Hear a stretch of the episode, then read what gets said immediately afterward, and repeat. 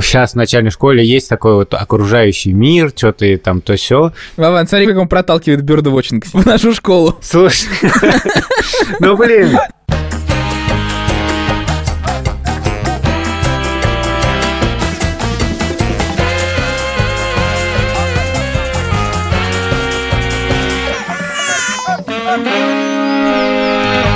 Привет, меня зовут Александр Барсенко, и это подкаст «Сперва роди». Подкаст, где мы рассказываем о родительстве, но при этом не даем никаких советов, а только делимся своими тревогами, переживаниями и смешными историями. Детей, которых я постоянно обсуждаю в этом подкасте, зовут Петя, ему 14, Тише 11, а Маня 9 лет. Привет, меня зовут Владимир Цибульский, моей дочери Соне 3 года и сколько-то месяцев. Я прошу вас ставить нам оценки в Apple подкастах и писать там отзывы и ставить сердечки в Яндекс Музыке. Это все нужно не только на самом деле для самолюбия, но и для того, чтобы мы были выше в рейтинге и больше нас людей видели в подкастах везде и слушали и заводили детей или не заводили детей. Кстати, мы завели не только детей, но мы завели Инстаграм. Инстаграм называется «Сперва роди», ищите его в поиске, подписывайтесь, там супер уникальный контент. Эксклюзивный. И шокирующий. Такого вы не услышите здесь, но там можете посмотреть. Меня зовут Юра Сапрыкин, детей, которых я... Э, ребенок у меня один, его зовут Лева, ему 3 года и 5 месяцев. Да, и наш партнер это сервис Яндекс Музыка, сервис, где можно слушать музыку, и не только музыку, но и подкасты, аудиокниги, аудиосказки, аудио... все что угодно. И там еще много всего для детей. Мы начинаем наш выпуск с важных новостей. Юрию Сапрыкину позвонили из родительского WhatsApp-чата. Не совсем. Мне прислали письмо, вернее, Вере. У меня есть только скриншот. Добрый день, уважаемые родители. Приглашаем вас на установочную встречу. О невозможности присутствовать прошу уведомить ответным письмом.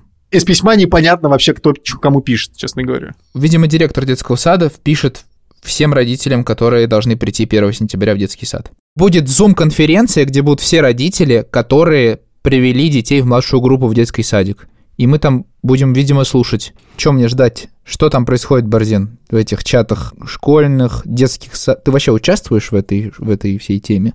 Я, на самом деле, участвую в этом меньше, чем хотел бы. Плохой отец. Ты реально хотел бы в этом участвовать? Ну, Нет, я, я не очень хотел бы в этом участвовать, но... Юр, а что тебя пугает перед собранием установочным в детском саду? Не знаю, меня пугает, что там какие-то конфликты будут. Кто-нибудь кого-нибудь по башке вдарил... В зуме? Нет, нет, в смысле не первое мне собрание парит, а потом что будет. Знаешь, э, на самом деле мы тоже сейчас э, Соню отдаем, хотим отдать детский сад, угу. и Значит, Олеся мне писала про сады, которые здесь есть рядом с нами в Риге, и, значит, она такая, типа, вот там жесткий Монтессори. И я такой, типа, представился такой, знаешь... Монтессори с плетью. Типа, нет, нет, такой, такой, знаешь, типа, там э, запрещены все типа игрушки пластиковые, такие не трожь, играйся да. вот с той деревянной хренью. Да, и на входе написано «Sorry, Монтессори». Мы реально любя, это просто... Очень уважаем. Мы любя, потому что, скорее всего, Соня пойдет в жесткий Монтессори, угу. и мы просто хотим сохранить хорошие отношения с этим комьюнити. Братва, мы а... не хотим стрелять. Мы хотим сохранять хорошие отношения с комьюнити. Тема сегодняшнего выпуска на самом деле не детские сады. Тема сегодняшнего выпуска — школы. Ну, на самом деле, да, разговор про школу сегодня. Смотри, у нас дети с тобой пока не в школе, мы с тобой на, расслаб... мы с тобой не на расслабоне. На чиле. И возможно, что через три года, когда они пойдут в школу, школа станет идеальным местом. Слушайте, можно игру? Давай, давай. Мы открываем свою школу. Кто директор? Сейчас будем решать или... Ну, мне кажется, тот самый пожилой должен быть, наверное, да? Ну, не важно, короче. Но не настолько пожилой. Ты президент, Борзен. Первый вопрос. Сколько там будет детей? всего в школе. Ну, сколько у тебя детей, Борзен? Я, я, я не буду считать твоих детей, Борзен. Ты не, как бы, не, не, надо, не надо здесь свои ловушки расставлять. Как бы. Ну, ладно, сколько в классах должно быть детей, в каждом классе? Точно не 30, я считаю. У нас было 30 человек где-то. Я в школе учился в Африке три года. Вот. И у меня там были классы по 6-7 человек. И это довольно комфортно. Я, с одной стороны, согласен. С другой стороны, когда я учился как нулевки, Там было очень мало детей в школе. Это была такая частная школа, которая только-только открылась. И я там чувствовал себя очень-очень плохо. Ну, в смысле, мне прям были какие-то психологические проблемы. В маленьком классе было очень сложно затеряться, и вероятность того, что на тебя обратят вообще внимание, выше. И поэтому в каком-то смысле в классе, где было 30 человек и даже больше, мне было проще, потому что могут промахнуться мимо тебя когда будут стрелять. Но мы не хотим стрелять. Я понимаю это, и когда ты в большом классе, да, ты, тебе постоянно хочется, чтобы тебя проглядели, но на самом деле я думаю, что если ты постоянно находишься в каком-то маленьком коллективе, ты наоборот как привыкаешь к тому, что тебя уже не пропустят, и ты как бы больше включаешься во все это на самом деле. Моя теория такая. Окей, результат 15, 20, 10, 8. Больше четырех, но меньше 15. Там будет обычная программа или какая-то своя программа? Там точно не, не будет обычная программа, потому что обычная программа ничему тебя не учит. Мое просто глубочайшее убеждение, что школьные годы просто проходят зря абсолютно в обычной школе. Но Юра вот вспоминает с ностальгией школу. Я да. Нет, давайте сразу дисклеймер как бы сделаем. У Юры, значит, родители э, учителя, и Юра там под крылышком так и учился. Ну нет. У меня тоже родители учителя, и это вообще было... Это ничего не значит. Вот вы когда утром просыпались, вы с удовольствием шли в школу? Когда я учился в этой самой дошкольной школе, у нас там была классная руководительница, которая дружила с моими родителями и жила рядом с нами, и поэтому я ехал с ней в школу. Вот, и мы ехали там типа 7 остановок на метро или что-то такое, мне было совсем немного лет, типа 5 или 6. И была такая проблема, что очень часто я хотел писать, но я стеснялся сказать ей. И поэтому довольно регулярно я приезжал в школу в мокрых штанах. Что из этого следует? Ты спросил, Да. мы с удовольствием шли в школу по утрам. Ты- Вот я тебе говорю, я тебе говорю, я не очень. Ну так, Вот, Юра, ты спросил меня, с удовольствием ли мы шли в школу, а я тебе отвечаю, я шел в школу обоссавшись. Есть ли еще вопросы? Что еще ты хочешь узнать, Юра? Я хочу узнать, в чем твоя проблема, Вован. В школе у меня было чувство, что я трачу время зря, у меня не было знания, что это так. А теперь, после школы, я в этом... У тебя появилось убежден. знание. Да, да, что как бы это действительно так. Видишь, школа справилась. Школа справилась меня выпустить, да.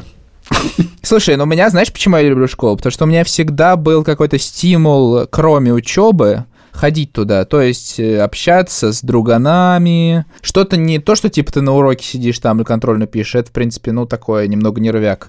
Но в целом есть какой-то... Немного. Да, да, да.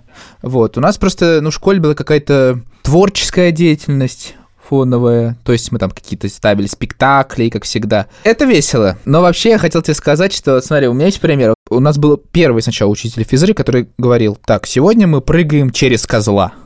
Или там, сегодня у нас челночный бег. И потом приходит новый преподаватель и спрашивает нас, чуваки, я у вас буду вести физкультуру, что вы любите? Вот, и мы такие, мы И любим... вы такие, мы, мы любим прыгать через козла, челночный бег.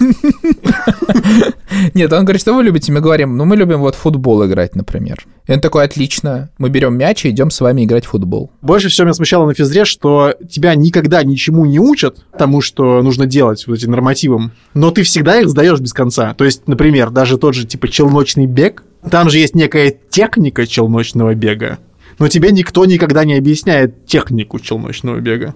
Или тебе никто не в жизни не объясняет технику подтягивания, но ты обязан подтягиваться, там, сколько, 15 раз. Было ощущение, я совершенно согласен, это касается совершенно не только физры, что с тебя спрашивают, пока ты еще не успел реально понять. Но мы реально как просто отвлеклись. Мы стали говорить про программу и застряли на физре. Я понял, что программа будет экспериментальная или, ну, в общем, не стандартная, что там будут все объяснять. Самый главный вопрос, будут ли там оценки? Почему это самый главный вопрос? Ну, окей, не самый главный вопрос. Что ты сразу оцениваешь меня? А ты вот по своим детям видишь, что оценки это проблема? Но у детей нет оценок, поэтому нет. А, Короче, про оценки на самом деле пофигу, мне кажется, есть они или нету. А главное отношение к этим оценкам в любом случае. Мне, например, совсем не пофиг. Мне интересно, что ты думаешь. Да, я Или- думаю, что оценки это супер стресс. То есть ты всегда очень переживаешь, на оценках куча конфликтов школьных базируется, В мне смысле, я тебе говорю, что важно отношение к ним. Если у тебя нету такого зацикленности на этих оценках, как бы, мне кажется, что все может быть... Не, подожди, Вован, у тебя может быть, как у директора школы, условно, ты такой, «Ну, мы спокойно относимся к оценкам, мы просто наблюдаем за детьми. Но при этом у родителей очень многих все равно как бы вдолбано с детства, Загон. типа, ух ты, двойку принес, ну все, ё-моё, понимаешь? что-то с тобой не так. Да, что-то с тобой не так, что-то со мной не так, что-то со школой не так. Поэтому я считаю, что безопасности ради в нашей школе оценок нет. Но при этом тебе на это скажут, а как же оценивать без оценок? Вот у, у наших детей в школе, например, есть система таких зачетов, грубо говоря. Более университетская такая, правильно? Ну да, да, да, да. Ну типа ты или норм, да, или все-таки надо еще чуть-чуть поработать. Мне кажется, очень важный пункт. Я не знаю, Борзин, правда это или нет, но мне кажется, все современные родители страдают от того, что надо рано вставать. Во сколько твои дети в школу идут? К девяти? Да. Ну, а док что? Пипец. Я ходил к восьми. Есть ли минусы от того, что если мы перенесем школу на 11 часов? Если у нас будет первое занятие в 11. Ну, у многих родителей ду- будут минусы, потому что если у них нету водителя или няни, или бэбиситера, А это из-за этого так сделано? мне кажется, это привязано к рабочему дню, конечно, да. Просто это довольно бесячий пункт, потому что ты как бы это с этого же начинается твой день, ты должен в школу идти с удовольствием. Вспомните свое утро, как вы вставали в школу. Это у меня был просто ад. Я вообще, я не, я не собирался туда вставать никогда. То есть каждое утро у меня было как будто бы это новое утро в жизни. Да. То есть ты просыпаешься и думаешь, ну сегодня-то этого не произойдет. Может быть, мне не нужно в школу идти, и тебя не разбудят. Но тебя будут, и ты такой типа... Что вы делали вообще с утра, когда вас будили в школу? Ой, смотря в каком возрасте. Ну, я чистил зубы, ел завтрак, А чё ел? вот, и потом ехал в школу. Блин, я хочу в школу! Я ел завтрак и смотрел а, мультфильм. У нас ничего такого не было, и я тоже с некоторым удивлением слушал истории от своих одноклассников, что кто-то там смотрит мультфильмы по утрам перед школой, но больше меня поражали дети, которые уроки делали перед школой. Жесть. Я еще в Дэнди играл, я помню, перед школой. Блин, а ты почему ты школу не любишь? Вообще, идеальное начало дня. Не, ну потому что ты играешь, как бы, и потом ты такой, типа, ну все, а теперь иди в этот ад. Ну, в смысле, там, типа, знаешь, мгла, тьма, холод, зима. Не знаю, мы встречались с другом и шли в школу сюда. Это как-то очень скрашивало утро. Вот это вот совместная прогулка для школы, там надо было идти полчаса. Я Ого. помню, что мы, да, просто встречались, э, шли, болтали, и потом как- с каким-то в хорошем настроении я попадал туда. В нашей школе, когда мы учились в детстве, каждый пропуск это было некоторое событие, да? Там нужно было справку приносить, могли родителям позвонить, записку нужно было от родителей приносить. Вот у нас в школе с этим нет такого напряга. Когда наши дети выросли, пошли в школу, самое главное у нас с Шурой такое было разделение, потому что у меня было воспитано некоторое уважение к школе. Причем уважение к школе это не хорошее уважение даже, а что это источник некоторой власти. Да, Шур, у них в семье было принято, что школа это вообще не самое главное в жизни. И поэтому, когда там дети говорили, ну, что-то я сегодня не хочу в школу, или очень легкое недомогание, Шура очень легко говорил, ну ладно, давайте сегодня пропустим. И я сначала как-то переживал из-за этого, потом понял, что это на самом деле очень круто. Мне кажется, что вот в нашей школе тоже точно не должно быть какого-то вот этого типа, почему вашего ребенка не было в школе? Я, я просто помню, что у нас, например, была такая система, что если типа, у тебя нет температуры, надо идти в школу. Поэтому страшный камин-аут. Однажды я нагрел градусник на лампе. Второй каминг-аут Борзенко за сегодня. Да, да, Борзенко сыплет камин Я боюсь, что будет под конец. Такой вопрос. Будет ли в нашей школе такой ритуал, как дискотека? У вас были дискотеки? У меня были дискотеки. Как раз к дискотекам наименьшее количество вопросов, мне кажется, у меня в плане школы. А партнер нашего выпуска Яндекс Музыка, и мы прямо в Яндекс Музыке составим плейлист песен, под который мы танцевали на школьных дискотеках. Только учитывайте, что это плейлист нашего поколения. Про Борзенко вообще не знаю, что там было, и были у них песни вообще или не было.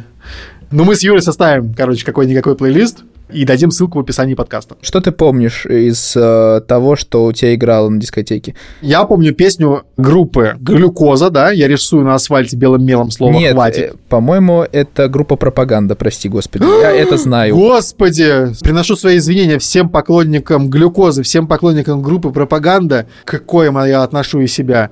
У глюкозы, кстати, есть песня, которая играла тоже в, в моей школьные годы на дискотеке. э, Юра, Юра, Юра, я такая дура, что в тебя влюбилась. Юра, Юра, Юра, я такая дура, что тебе открылась. На моих дискотеках играла песня Вова-Вова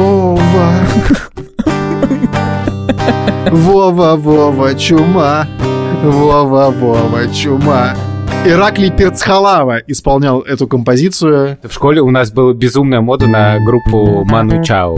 Кроме того, мы э, очень уважали группу Кирпичи в какой-то момент. Группа «Кирпичи»? Да, меня зовут Василий. Мастер Да, слова, очень сильный. У нас играла еще композиция на школьных дискотеках Михаила Гребенщикова Подожди, танцы-обниманцы танцуют вокруг испанцев. «Вокруг испанца», да-да, а мы танцуем лезгинку в оранжевых ботинках. Попробуйте просто переслушать эту песню, у вас появится много вопросов. Я, наверное, включу в плейлист э, песню Рианы «Umbrella». О, господи, это в школе в твоей было? Да, я включу в плейлист песню Леди Гаги «Папарацци» и песню «Bad Romance». Кстати, под нее сейчас Лева танцует.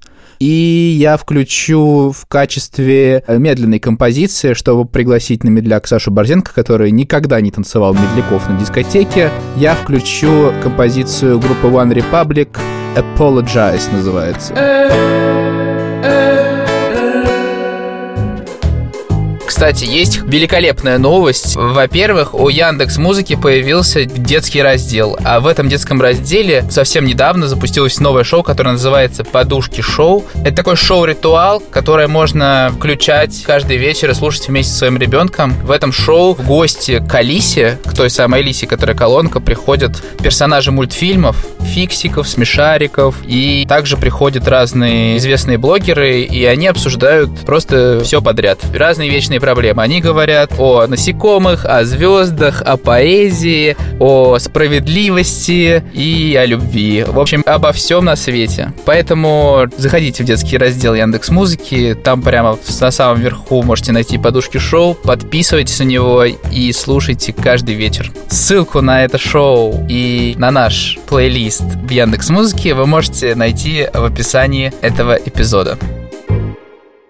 Я думаю, что важная опция школы еще не разрушить твою самооценку. Я помню, что на уроках чтения моя самооценка начала разрушаться. Помнишь, как это проходит? Все сидят в классе, тебе дают книжку, и ты читаешь, и потом передаешь дальше. И обычно это выглядит так. Все читают по-разному. Ты можешь читать как бы идеально в там 7 лет, а можешь как бы брахлить. Потому что я читал «Муха села на варенье, вот и все стихотворение. Вот, а в это время там какая-нибудь Маша с первой парты фигачит уже во всю сказку о золотой рыбке, да с такой скоростью, что как бы мне... Юр, все, давай, ты все дочитал, дочитал, дочитал свои две строчки, давай уже, Маша, отдай книгу, все, пусть она нормально будет читать. Но это не только про чтение, это про вообще публичное унижение. У меня была такая, в кавычках, замечательная учительница математики в начальной школе, что она как бы подбадривала тех, кто надо мной смеялся, над, над другими как бы людьми отстающими.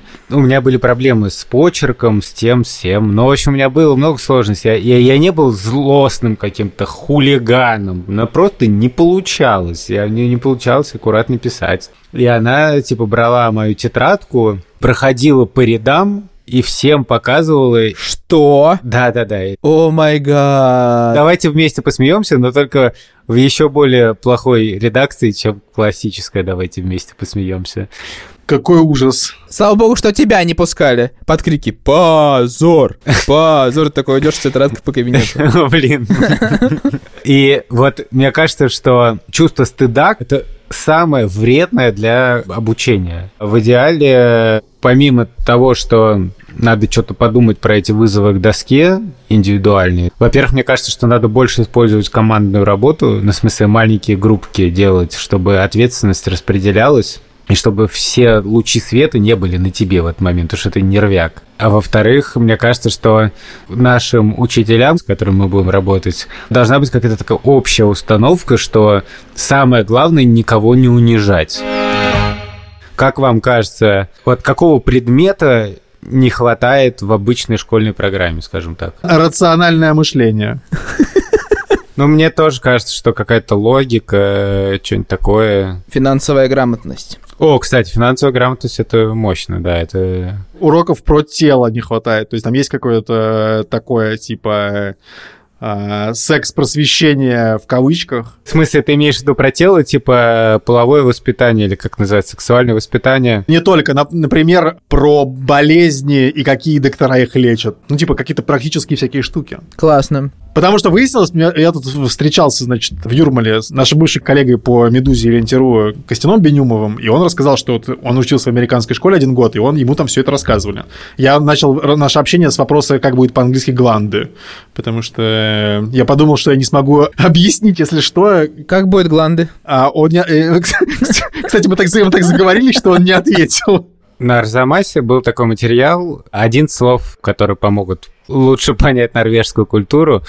И там есть такая, как бы, не знаю, урок, не урок, традиция, не традиция, что э, учитель берет детей и отправляется куда-то на природу, и они там изучают природу и все такое. И я помню, что у нас были такие уроки. В принципе, сейчас в начальной школе есть такой вот окружающий мир, что-то там то все. Но, насколько я помню, там реально маловато практики. Обычно Вован, смотри, как он проталкивает бёрдвотчинг в нашу школу. Слушай, ну блин, ну реально, но это важно. Ну в смысле, понимаешь, просто сейчас чем дальше, тем больше дети в экранах, и не только дети, да, и не только в экранах. Мне кажется важным, особенно в контексте там глобального потепления, реально понимать, что природа, которая нас окружает, это большая ценность. Я очень жалею, что я не знаю, например, э, растений практически. О, кстати, это, это нормальная тема. Это же типа как выживание, да, в природе. Ну, кстати, да. Там, знаешь, какой экзамен жесткий у нас в школе будет? Просто закидываешь детей на остров, как бы выживаете. Мы такой подкаст про это сделаем. Хорошо. Это все, что ли? Пять предметов? Ну, вот мне очень хочется как-то переделать математику. Вы знаете, у меня личный комплекс. Бартен, я, тебе- я тебе так скажу. Когда я повзрослел, в смысле, это было, типа, не, не знаю, лет года 4 назад, есть такой сайт Khan Academy. Его создатель, э, я не помню, как его зовут, Его зовут Хан. Она в браузере два сайта. NHS и Khan Academy, судя по количеству упоминаний в подкасте. Просто это реально то, что меняет твое восприятие. И как бы математика в школе, и математика, то, как объясняет а, этот чувак в видосах, это просто небо и земля. Если бы так объясняли тебе математику, ты бы математику обожал просто. Ну, я просто, на самом деле, даже сейчас ты такой просто как бы, вау, это так классно. А я представляю, как в детстве, когда тебе все понятно, когда ты просто такой, типа, офигеть. Хорошо, звоним. Давай, алло, Хан, Приезжай в нашу школу. не ходи за бархан. Я просто помню, что у него есть какая-то лекция на Теде, что ли, э, в которой он рассказывает, что проблема того, что ты не любишь математику, что в какой-то момент обучения а, ты что-то пропускаешь, а математика, она выстроена так, что тебе постоянно должно быть, как бы ты должен быть вовлечен в процесс. Если ты ничего не упустишь, то все будет нормально. И если ты что-то в какой-то момент допускаешь, то потом конструкция начинает рушиться. Как этот вопрос решить, я не знаю, как бы, что, заболел там, типа, пропустил э, как- какую-то тему и все. У меня был такой момент в школе, когда начали проходить квадратные уравнения, меня не было, и я потом увидел квадратные уравнения и просто пытался их решить сам, и у меня ничего не получалось, и я сидел очень-очень долго. Я не знал, естественно, формулу дискриминанта, как бы, не знаю, интернета что ли то не было еще, типа, я не мог это погуглить никак, и, в общем, я такой, типа, блин, как это решается вообще? Что тут делать? Мы против дискриминантов в школе, короче. Если так пытаться какой-то итог подвести, можете каждый из вас сформулировать, чему эта школа должна учить? Школа должна учить э, двум вещам, на самом деле. Э, вещь номер один — это думать, и вещь номер два — это учиться. Все остальное — это прикладное, потому что если человек умеет учиться и умеет думать, то он сам научится всему, чему захочет потом в жизни. Или в школе, whatever. Мне кажется, что главное, что должен вынести из школы, это то, что ты хочешь. Потому что когда ты заканчиваешь школу, ты не понимаешь, что ты хочешь. Не понимать, что ты хочешь, это нормально, мне кажется. Тем более после школы. Тебе еще сколько лет. Ну, отдохни после школы еще. Но ты так и не поймешь. Почему? Почему ты не веришь э, в детей? Как бы, мне кажется, что наоборот, это гонка, что тебя принуждают там к выбору э, идти учиться сейчас же, э, или ты пойдешь в армию. Наоборот, это тебе мешает, а не то, что ты не понимаешь после школы, э, кем ты хочешь стать. Ну, не понимаешь, не понимаешь, потом поймешь. Не, просто там 11 лет проводишь, и ты как бы выходишь оттуда и такой, типа, а что дальше? Обычно так. Типа, что это было?